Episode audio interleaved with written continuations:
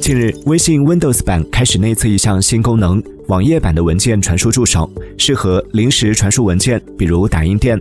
打开 Windows 版本微信的登录界面，右下角多出了一个“仅传输文件”的选项，点击该按钮会跳转到网页。扫码后，手机端界面显示正在打开网页版文件传输助手，可选择打开或取消打开。该界面和正常的文件传输助手相比，只有一个选择文件按钮和发送按钮。这时，你可以通过 PC 浏览器和手机进行文件传输，简单快捷。